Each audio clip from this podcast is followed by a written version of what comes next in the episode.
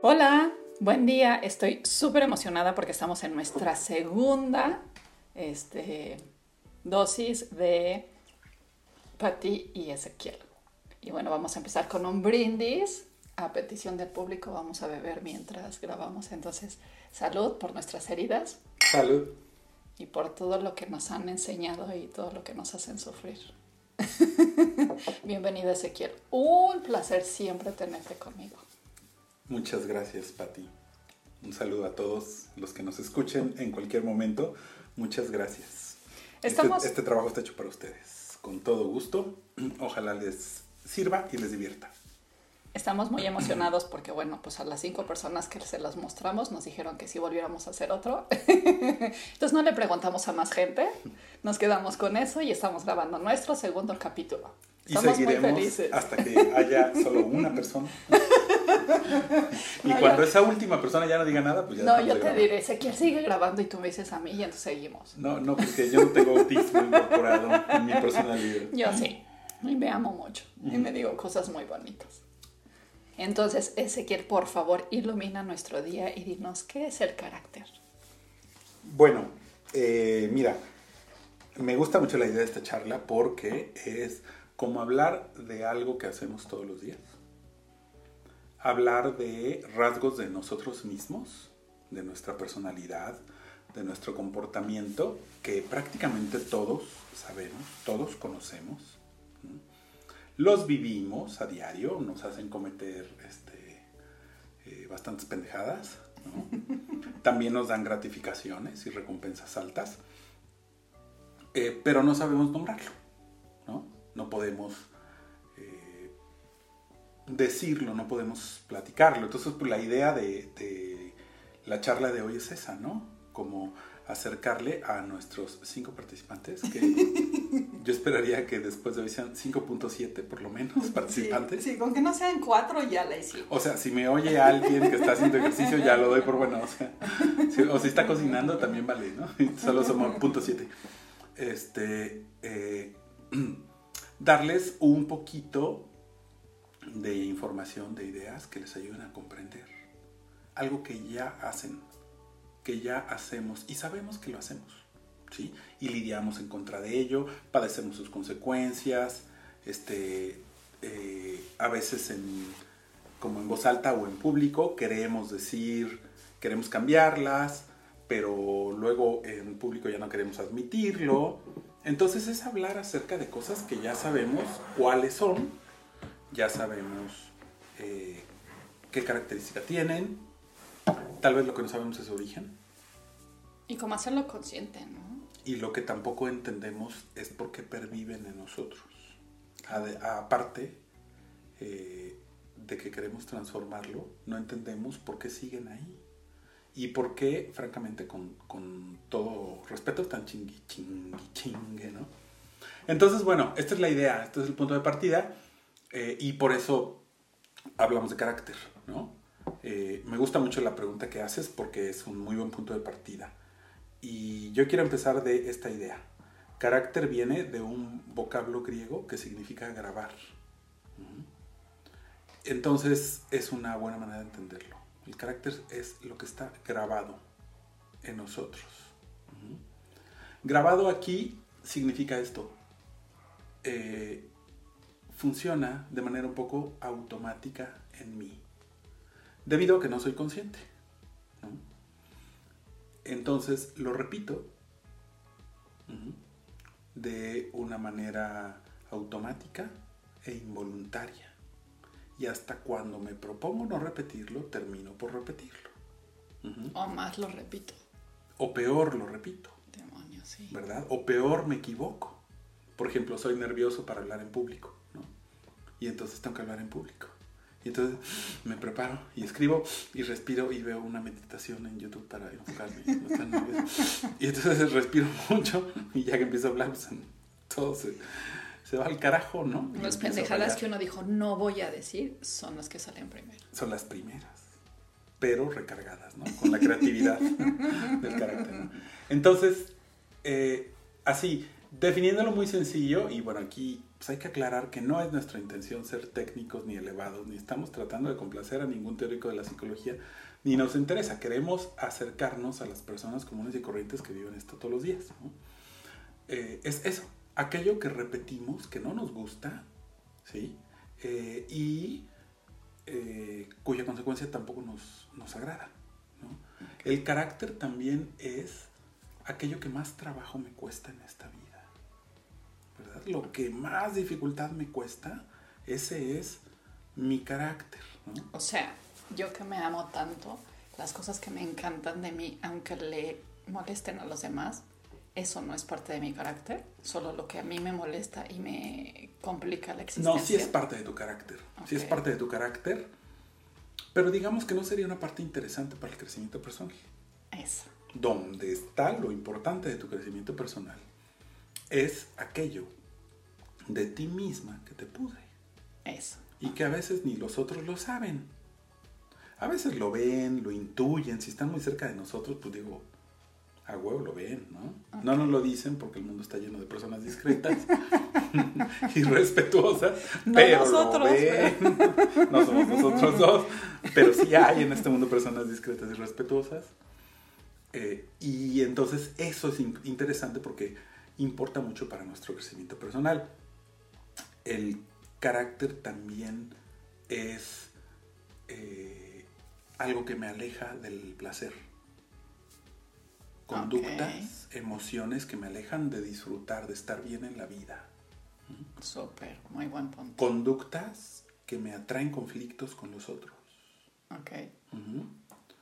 Eh, el carácter también son esta serie de ideas irracionales. Ya sé que no tiene sentido lo que estoy diciendo, pero para quienes nos están escuchando, yo estoy bastante acostumbrado a decir cosas que no tienen sentido, irracionales, que salen de mi cabeza y de mi boca. No es nada fuera de lo común. Eh, es decir, yo las considero ideas. Yo las considero una elaboración de mi intelecto y una demostración de mi inteligencia. En realidad son irracionalidades. ¿Por qué? Porque las defiendo sin argumentos sin fundamento, pero las defiendo a capa y espada. Ok, ok. Un ejemplito, porque ya te pusiste muy teórico, muy serio, entonces, a ver, un ejemplo. es que no puedo ir contra de mi naturaleza. Yo sé, por eso te estoy emborrachando, a ver si ¿Qué serie profunda? Eh, un ejemplito. Bueno, ahí va. Un, un clásico, ¿no? Y a la vez una, una pequeña bomba. A estas alturas ya anticuada, pero sigue siendo una pequeña. Es como una bomba de la Segunda Guerra Mundial, ya viejita.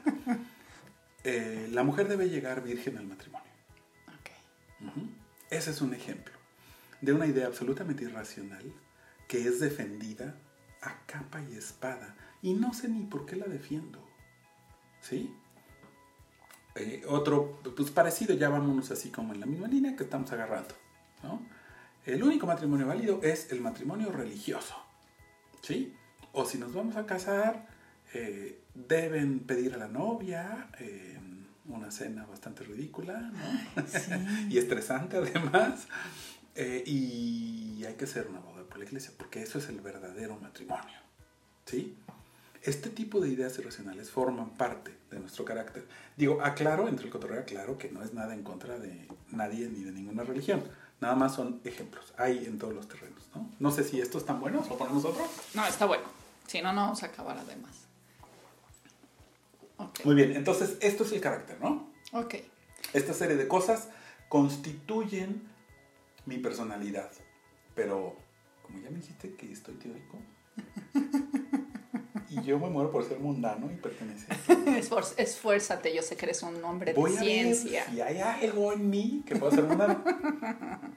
Entonces, esta personalidad y este carácter es lo que sigue. La forma en la que me relaciono con los demás y la forma en la que salgo a la vida, salgo al mundo. ¿no? A ver si esto es más concreto. Muy bien, me parece que sí, espero que sí. Si no, ustedes reclamen y quéjense del señor tan científico. Rimbombante. Ahora, ¿cómo se forma el carácter o cómo se forman las heridas? No sé si tenga que ver las heridas con el carácter. Bueno, el, el carácter obviamente tiene que ver con las heridas, ¿no? De hecho, el carácter es producto de una herida psíquica, de un dolor psíquico, de un dolor afectivo, ¿no? Les vamos a pedir a quienes nos escuchen que ahorita, en este instante, hagan este ejercicio, ¿no? Piensen, o más bien recuerden, si ustedes proceden de una mamá ideal y de un papá ideal. Y si su respuesta es negativa, ustedes disculpen que les estropee el ejercicio, pero yo estoy seguro, casi al 100%, que su respuesta va a ser negativa. Ahora les voy a pedir que piensen, ¿a quién conocen, a quién han conocido a lo largo de sus vidas que proceda de una mamá ideal y que proceda de un papá ideal y perfecto? Bueno, como la respuesta es negativa, en el 100% de los casos, o en el 120% de los casos, entonces eh, podemos afirmar esto, ¿no? El carácter se forma a partir de que el niño, el bebé, desde que nace, se frustra al respecto de algunas cosas muy importantes que necesita. De la misma manera que de adulto, cuando se te pasa la hora de comer y tres horas después no has podido comer, aparece un nivel de frustración alto. ¿no? ¿Cuál es la diferencia? Bueno, pues ahora sí que ahí les va la mala noticia, ¿no? Y necesitaríamos aquí un efecto especial de música que estropea todo, ¿no? Eso hay que hacer. El, eh, la mala noticia es que el adulto se aguanta la frustración y el bebé no. Y el niño no. Como no se la aguanta, pues presenta una lucha, una protesta todos los que hemos criado un hijo sabemos. ¿Me compras un helado? ¿Me compras un helado? ¿Me compras un helado? ¿Me compras un helado? ¿Me compras un helado? Que me compres un helado. Tú nunca me compras helado. Yo te voy a dejar de querer. Jamás me has comprado un helado en la vida. Es más, nunca me has dado nada. ¿Sí? Esta protesta obedece a un impulso vital del niño, ¿no? Un impulso vital que no se puede rendir, que no puede aceptar la negativa. Y entonces, como la vida está limitada, el mundo está limitado, pues no queda de otra, ¿no?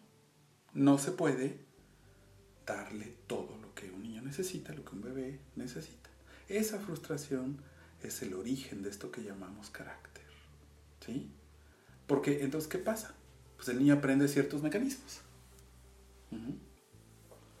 Una de dos. Ahora grito hasta que me den mi helado. Y si no me das mi helado, no me voy a callar. Ahí les encargo que chequen. Hay muchos adultos así. muchos adultos, muchas adultas que así somos. O me lo das o me lo das. Lo voy a conseguir porque lo voy a conseguir. ¿No? O aprende el mecanismo de avergonzar a papá y entonces ahí en la heladería se tira al piso y empieza a gritar, tengo el peor padre de Querétaro. es que así me decía una de mis hijas en público y era muy vergonzoso. Eh, o aprende a quedarse callado y a decir, sí, está bien, no pasa nada. Sí, papi, está bien y con esta carita de que acepta y el tono de voz lastimero y la misma expresión lastimera del gesto, va aprendiendo a inyectar culpa en los papás y en los demás.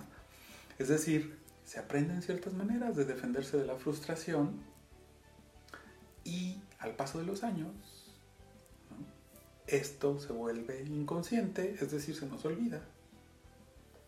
Lo olvidamos, lo reprimimos, y cuando se vuelve inconsciente y funciona automáticamente, ahí se formó el carácter. Ahí finalizó el proceso que empieza en una frustración y que termina en la inconsciencia. Ok.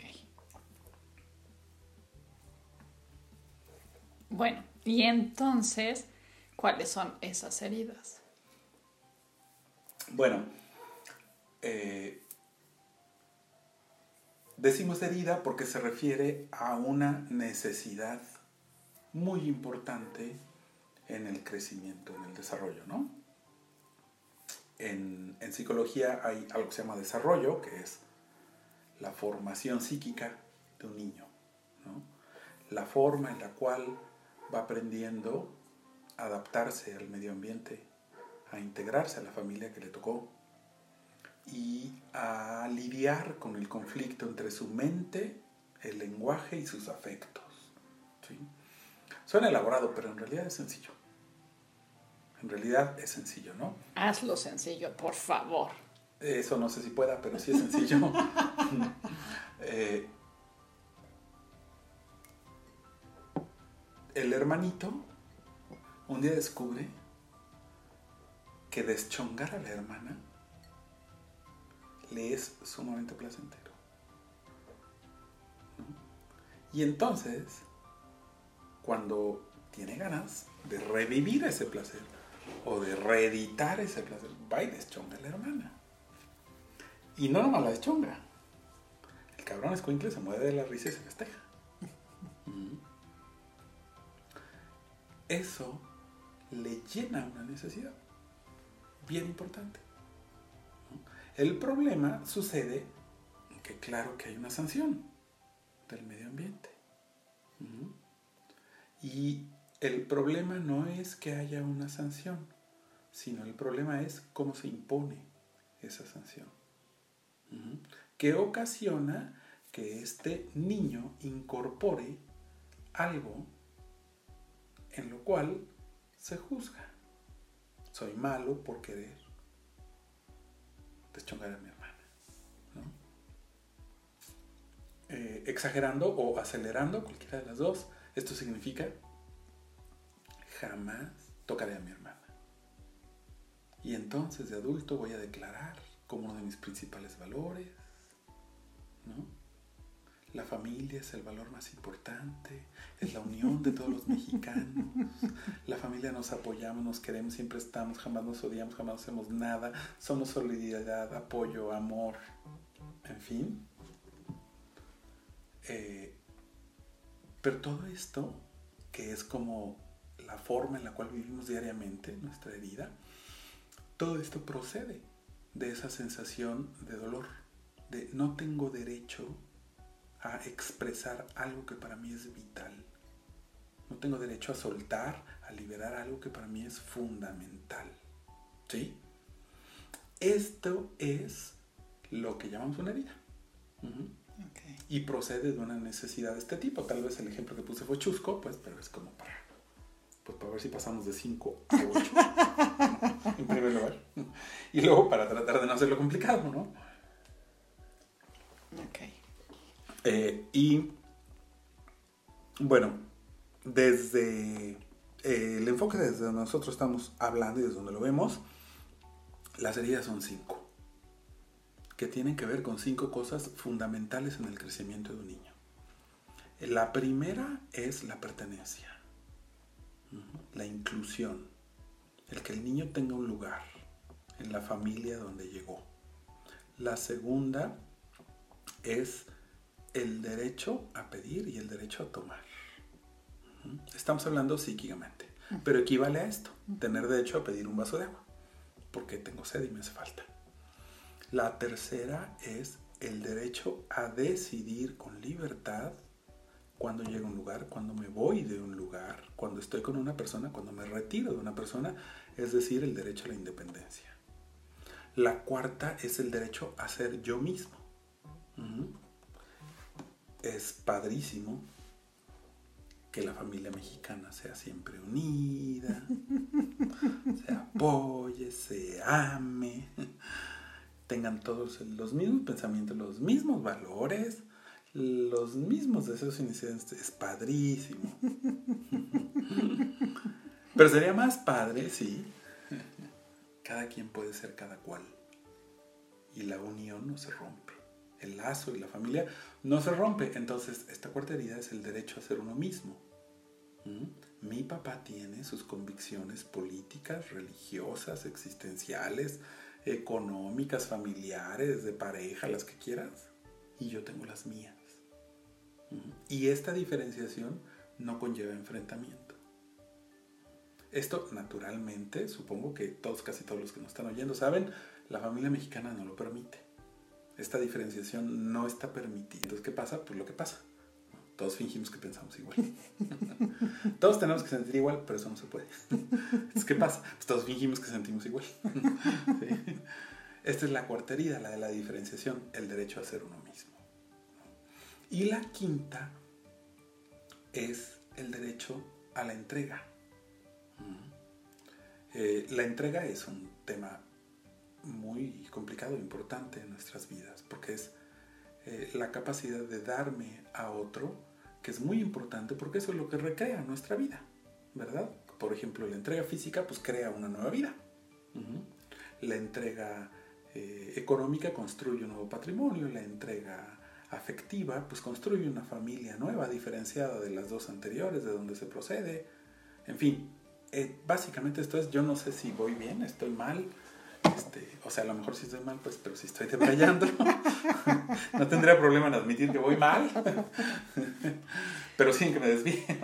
¿no? yo estoy súper emocionada, la verdad es que, este, pues te quiero mucho y somos muy amigos, pero también te admiro muchísimo y estoy impresionada con el resumen que acabas de hacer, me encanta, me parece realmente muy bueno y bueno, eh, pues yo quisiera como acotar que eh, esta parte del desarrollo, yo como psicóloga educativa creo que me viene como mucho el comentario de que bueno, el proceso del desarrollo creo que mayormente de alguna forma u otra casi todos han escuchado un poquito de, de lo que es el desarrollo de un niño o a lo mejor es mi cabeza pues de psicóloga educativa y, todos más o menos pues hemos sabido que hay como etapas del desarrollo que están como muy marcadas y que han sido como ya muy generalizadas.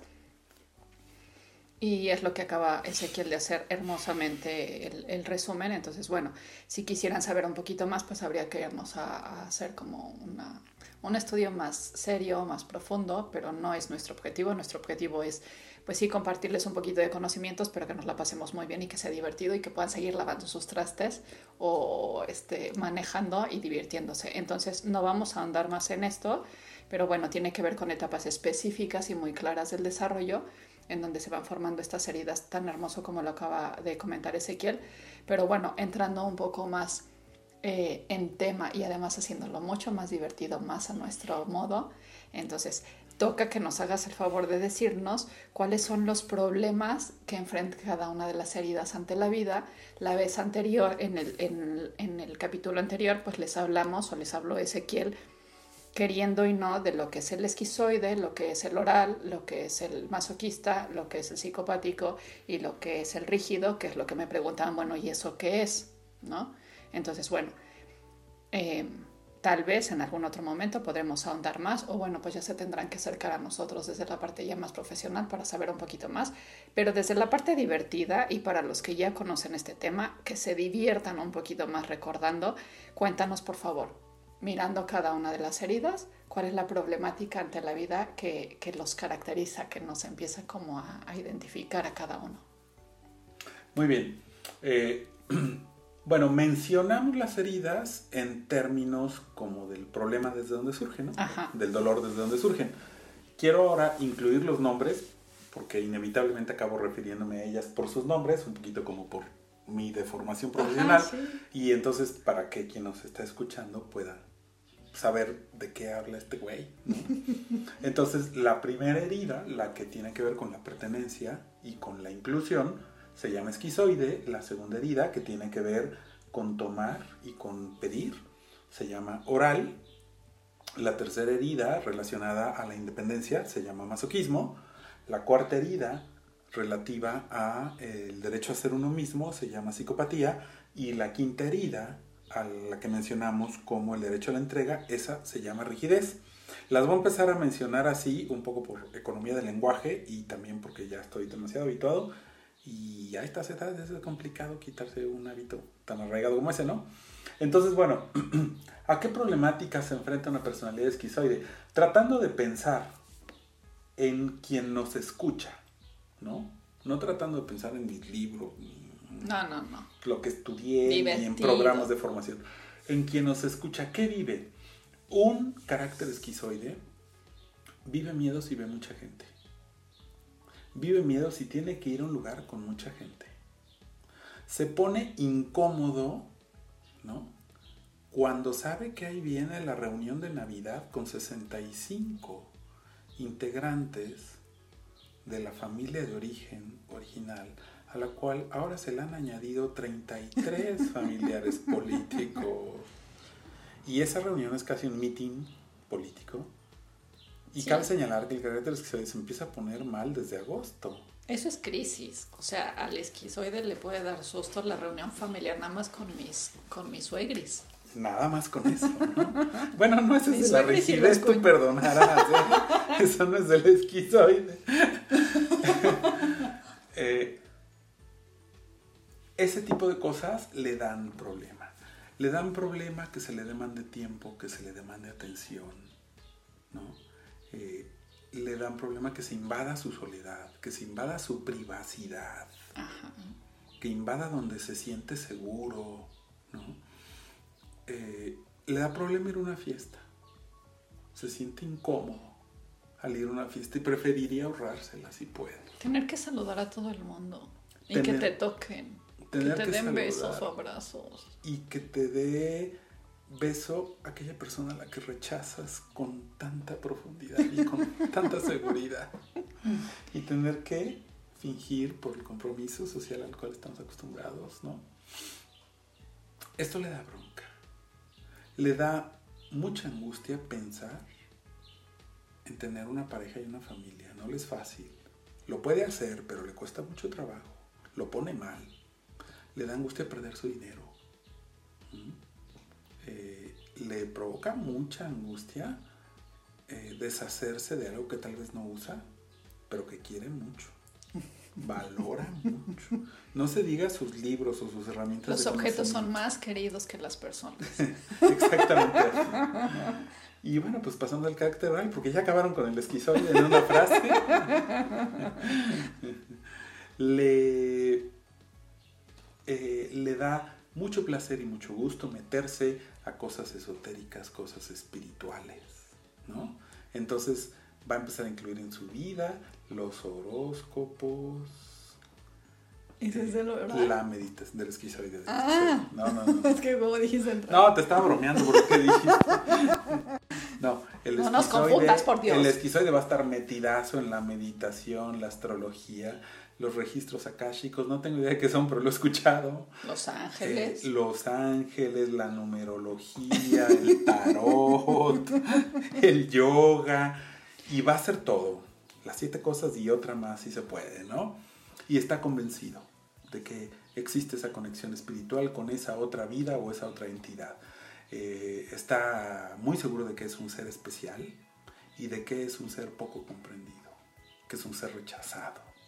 Y con frecuencia pueden sentirse como un genio no reconocido. ¿no? Como Esto- que no pertenece, ¿no? Que no La pertenecen. sensación permanente de no de- pertenezco. y de que no encajo. Ajá. Hay algo en mí raro, hay algo en mí deficiente, hay algo en mí hasta deforme que no encaja, ¿no? No encajo en los grupos de la escuela, no encajo en la familia, no encajo en la familia del esposo, no encajo con los amigos, no encajo en la sociedad, no encajo, en ningún lado encajo, ¿no? ¿Creerías que el esquizoide es la persona que cree que hasta tiene un, un déficit o una enfermedad o soy Asperger o soy autista o debo de tener algo raro porque, o sea, si soy especial, no, no, no encajo? Pues pueden sentirse así, no sé si necesariamente con, con esas broncas, pero lo que yo he visto es que con frecuencia tienen como tantita hipocondria. Ah, parte ok. de que procede de lo mismo. Sí, ¿no? claro. Hay algo que no está bien, algo no está bien. Yo no sé qué es, pero algo no está bien. Y entonces empiezan a estar hipervigilantes con su cuerpo. Y cuando uno se pone hipervigilante, pues empieza a descubrir. Claro, siempre hay Me algo. duele la rodilla, late el corazón, estoy respirando, no, seguro tengo neumonía. Me voy a morir. Ese es el esquizoide. Que podría ser como el temor a la vida en general. Como el temor a tomar su lugar en la vida. Ok. y afirmar su existencia. Suena elevado, pero es muy sencillo. Decir quién soy, decir qué siento por los otros, decir qué pienso, decir qué quiero, pedir qué necesito.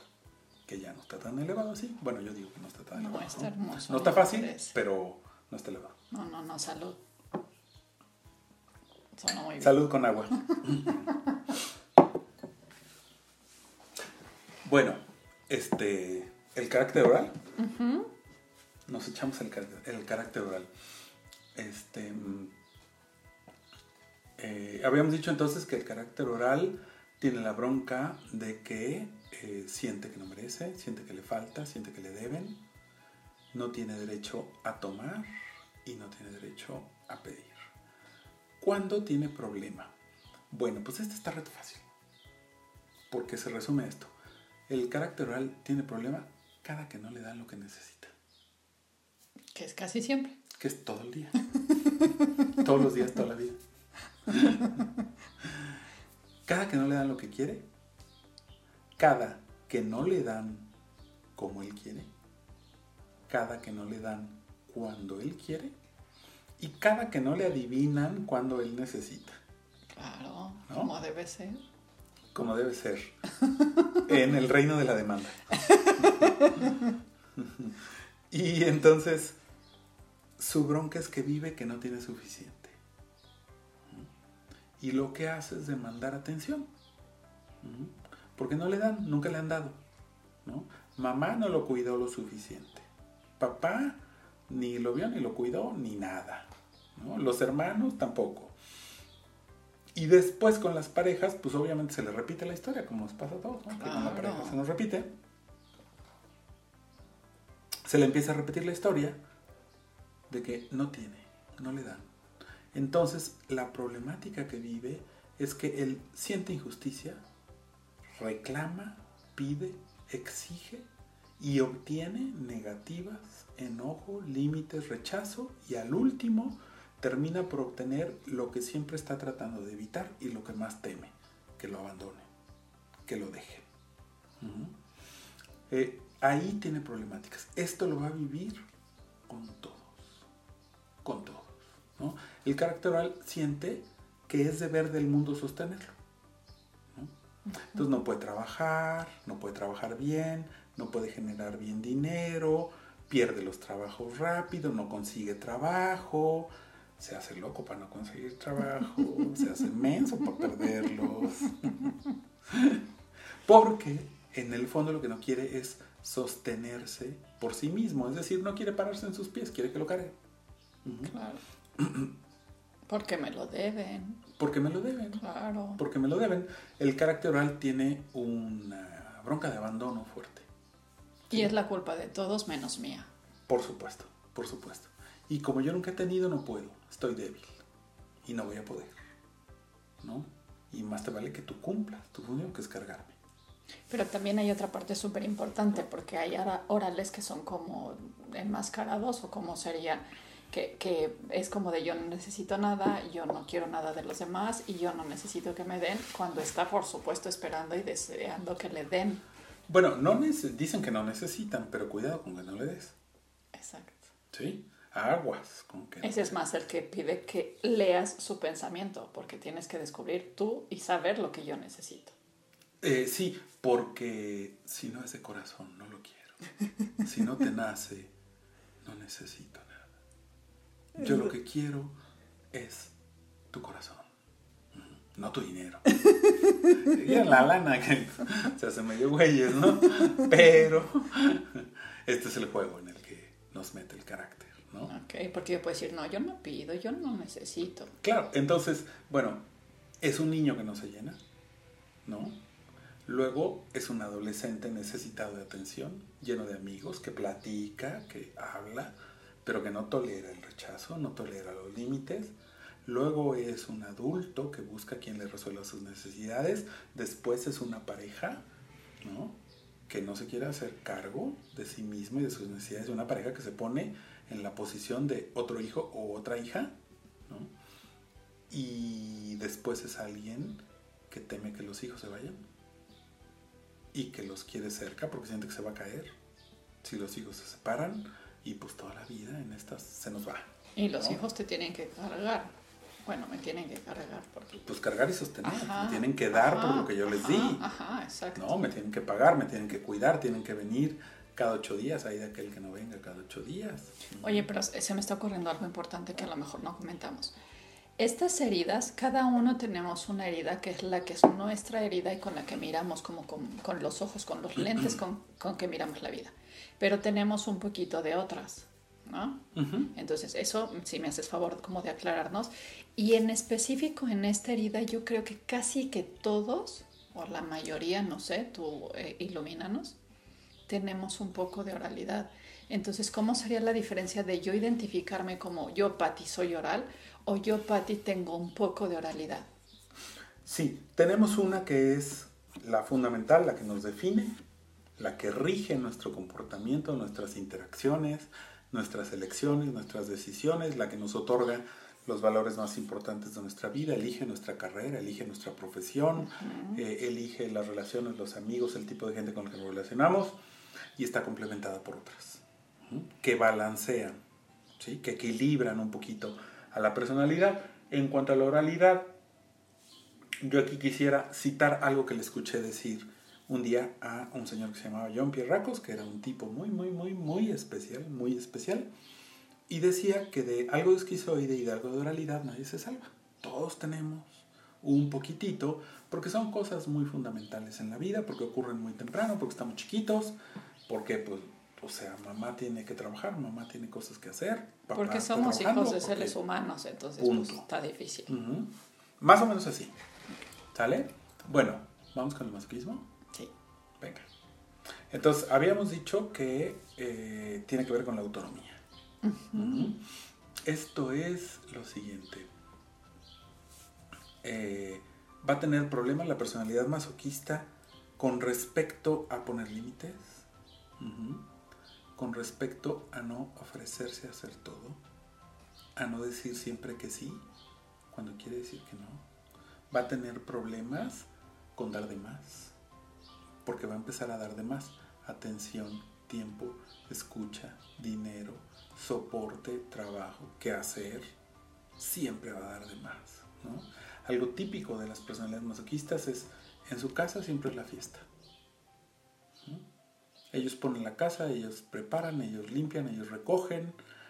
Siempre dan de más. Tienen una necesidad compulsiva de ser niños buenos. Ujú. Y de comportarse como eso, como niños buenos. Entonces, su problema es ese. Dicen que sí, dan de más y lo que viven como resultado es un resentimiento profundo y un sinsabor constante y profundamente desagradable. Sienten que los demás han abusado de ellos y con justicia, con razón, porque casi siempre es así, ¿no? Esta problemática la llevan al trabajo, a la pareja, a la escuela, a los hijos y en todos lados van a vivir broncas de este tipo, ¿no?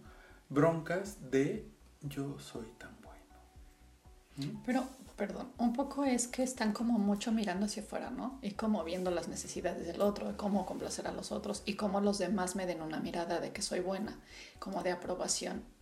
Podría ser como un poco así. Y entonces creo yo lo que pasa, porque ahorita que dijiste que sí, por supuesto que abusan los demás de ellos, pero es porque ellos se ponen para que abusen.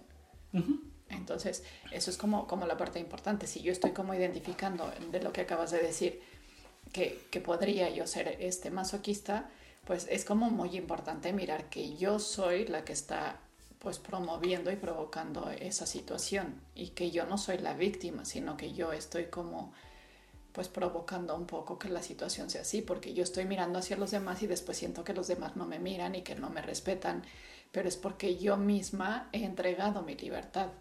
Sí, digamos que su veneno es este, ¿no? Me tienen que ver como niño bueno. Y con eso solito se envenena. Al precio que sea y pues al precio Al es entregar precio mi que sea. libertad. Y sacrificar todo. Claro. Todo. Mi libertad y todo. Mi dinero, mi tiempo, mi familia. Todo completo se puede sacrificar. Lo que no puedo perder es el hecho de que los demás me vean como bueno. Y entonces es cuando viene mucho dolor, porque los demás no me miran igual y no me recompensan y no me retribuyen igual. Pues nunca como quiero, ¿no? Y Claro. de ahí entonces que surge un resentimiento bien profundo. Ok. Bueno, esto es en donde tiene problemas el, el carácter masoquista. Eh, luego, el carácter psicopático, que por cierto es muy bonito. Nota. Me dijeron que nos ev- evidenciamos, eh, que nos balconeamos, entonces ten cuidado. Bueno, pues entonces, ya lo hice por si no se había notado. No se han enterado. Pues ya ni modo, ya se me salió. Pero ese es el más bonito. Entonces, el carácter psicopático, ¿dónde va a tener problemas? Va a tener problemas cada que alguien no hace lo que yo quiero. Cada que alguien no lo hace como yo quiero. Cada que alguien hace algo o me dice algo que me lleva a pensar a mí que para esa persona yo no soy el ser más grande, más brillante, más capaz, más competente y más genial que ha nacido en la historia humana. Ahí aparece el problema de la psicopatía. Cada que alguien le quita la mirada y además le quita porque no es que se necesite solo la mirada, se necesita la admiración. ¿sí? El psicopático se siente tan grandioso que no se puede entender por qué alguien no me admira, ¿verdad? Eh, ahí le va a dar problema. Cuando alguien no le pone atención, cuando alguien no está todo el tiempo disponible para él como él quiere, cuando él quiere para alabarlo, para admirarlo, para escucharlo, para suplarse sus pinches tres horas de conversación aburrida en un podcast y decirle que qué maravilloso, güey, es. Ahí va a tener problema con los cinco suscriptores que tiene. ¿no? Así que les encargamos, por que favor. naturalmente van a pasar de 5 a 3, jaladas. Entonces, bueno, nada más por mi pura psicopatía, les pido consigan, cada uno de los cinco consiga otro, ya somos 10. Pero a ver cómo se forma, porque en los otros sí explicaste y en este ya te fuiste como más directo. Ay, bueno, pues ¿cuál se llama el- proyección, pero se me salió. Este, ¿Cómo se forma? Bueno, si su bronca es que lo miren, pues su origen es que no lo miraron. Así de fácil. Hay un papá débil, generalmente el padre del sexo opuesto. Ok. ¿Sí? Mamá es débil, por ejemplo en mi caso, ¿no? Que sí concuerda, además, digo, no les interesa, pero se los comento. Mamá era débil, entre comillas débil, pero sí lo era, ¿no? Y el otro padre humillante, duro y fuerte. El- pero la bronca es, no, no tanto estas personalidades en los papás, sino la bronca es que no ven al niño, no lo miran no lo miran. Y ocurre, esa ausencia de mirada ocurre en un momento en el crecimiento en el que es importantísimo que nos miren, ¿no? Eh, igual todos los que hemos creado niños sabemos, ¿no? En la etapa en donde, papá, papá, mira, ven, ven, ve cómo subo el escalón, papá, mira, ven, lo voy a subir otra vez, ¿sí viste?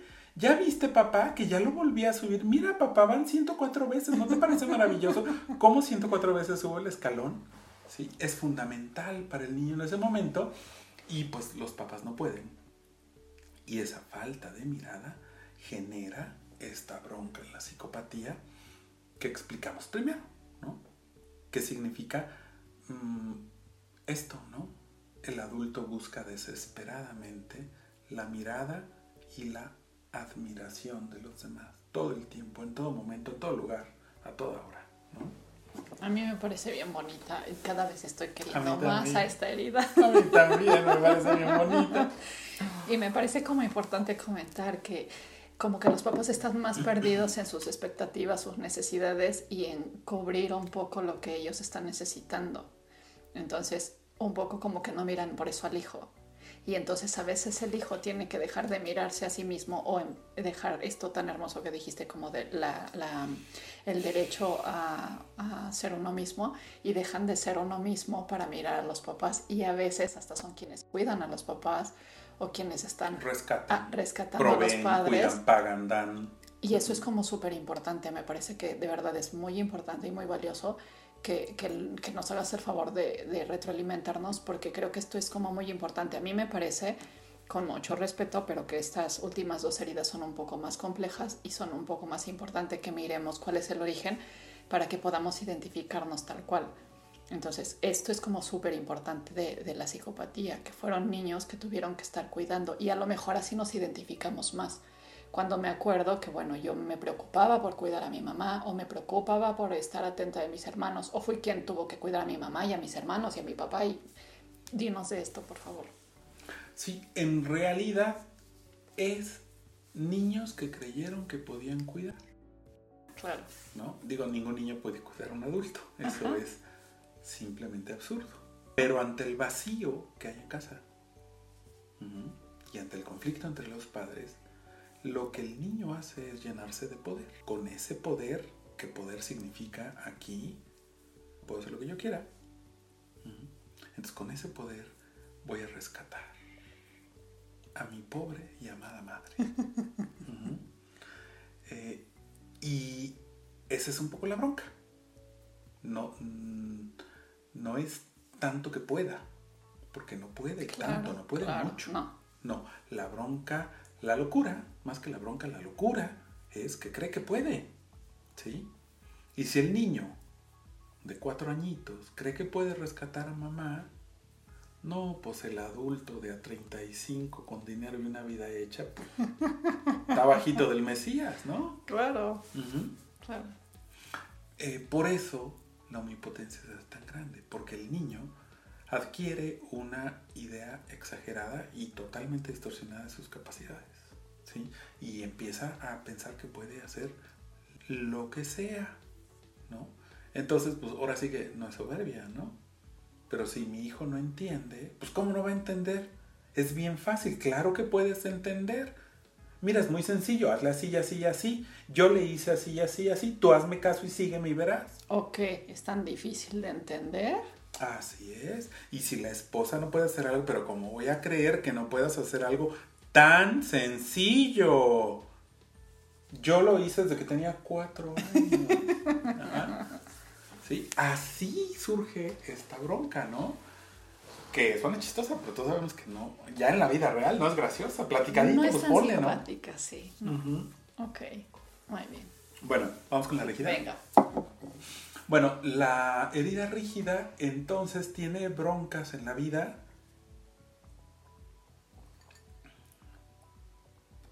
cuando tiene que entregarse a alguien. Pero cuando tiene que entregarse a alguien completa, unificada.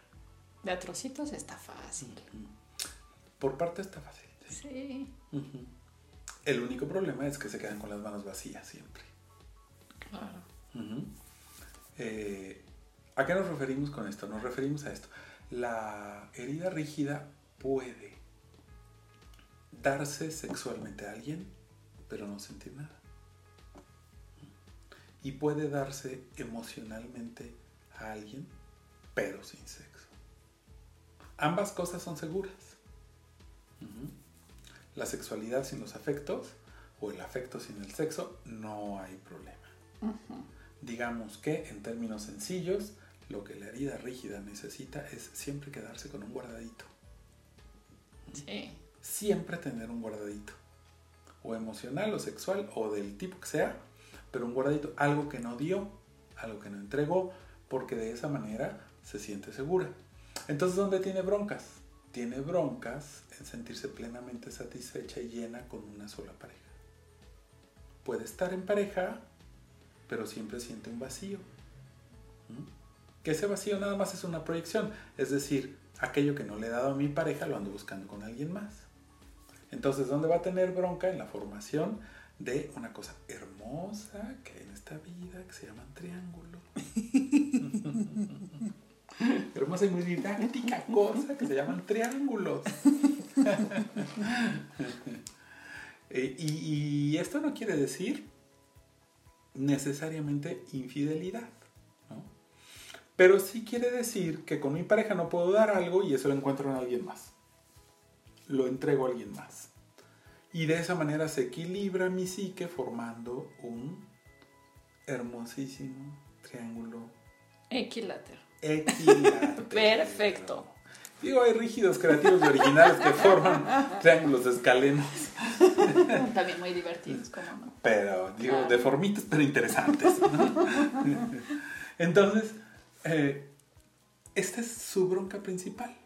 ¿Cómo se formó? ¿Cómo se formó? Se formó porque Hoy justo hoy en la mañana leía, ¿no? Una frase de Freud muy bonita. Quienes nos escuchan, casi todos hemos escuchado el nombre de Freud.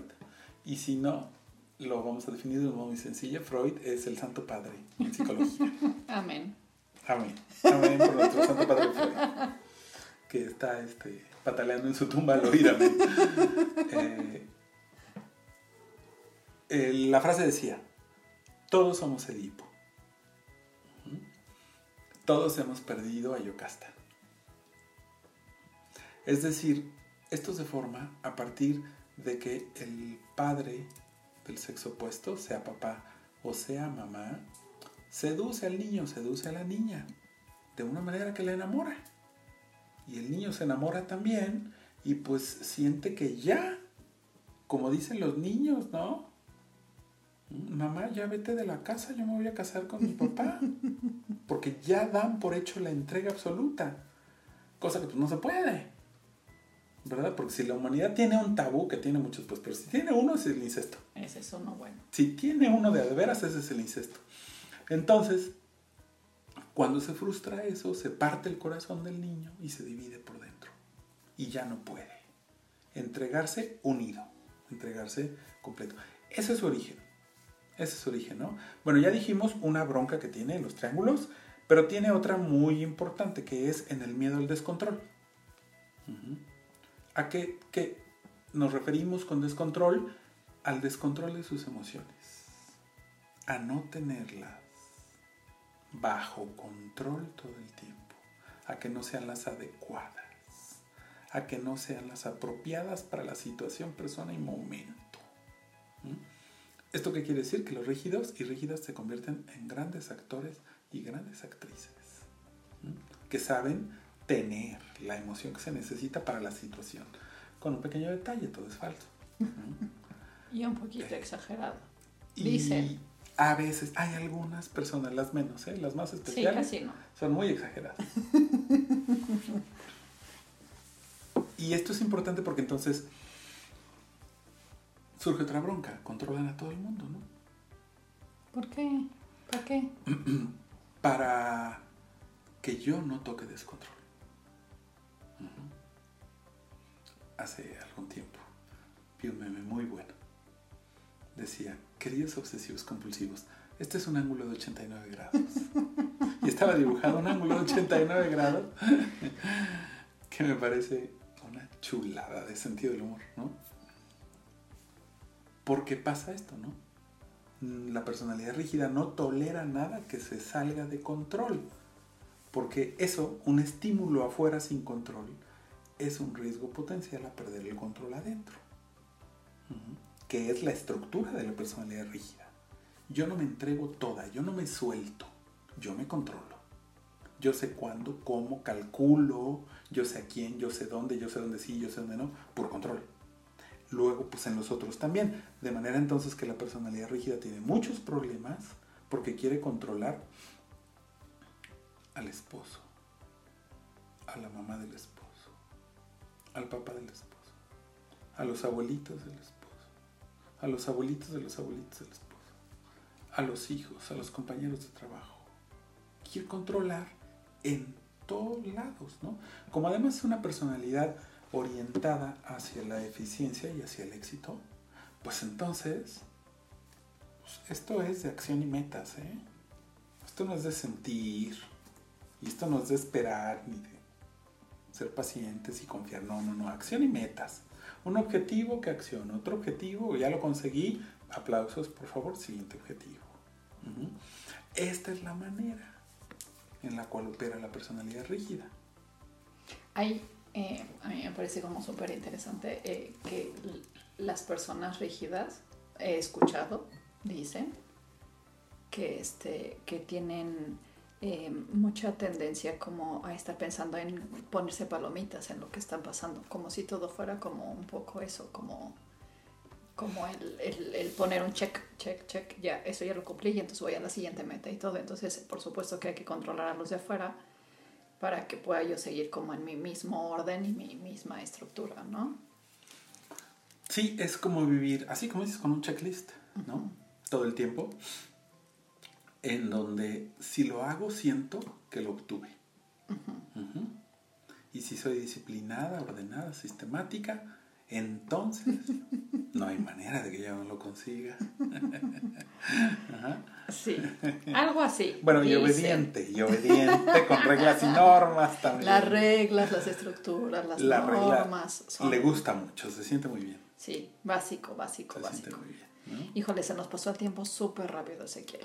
Y a mí me encantaría que siguiéramos hablando toda la tarde, pero bueno, este, queremos dejarles que hagan otras cosas también. Entonces creo que por ahora podríamos dejarlo hasta aquí, eh, si está bien para ti. Hay mucho que decir, creo que podríamos como aventarnos ahora un, un siguiente capítulo, como de hacerlo muy divertido y, hacer como el juego de cada una de las heridas, como para que quedara mucho más claro.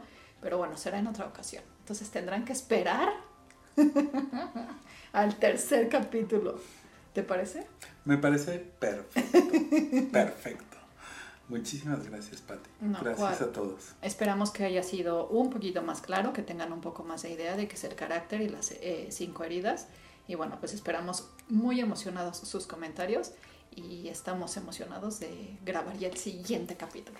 Muchas, muchas gracias. Un Maravilloso. placer. Aquí nos estamos gracias. escuchando. Saludos a todos, gracias.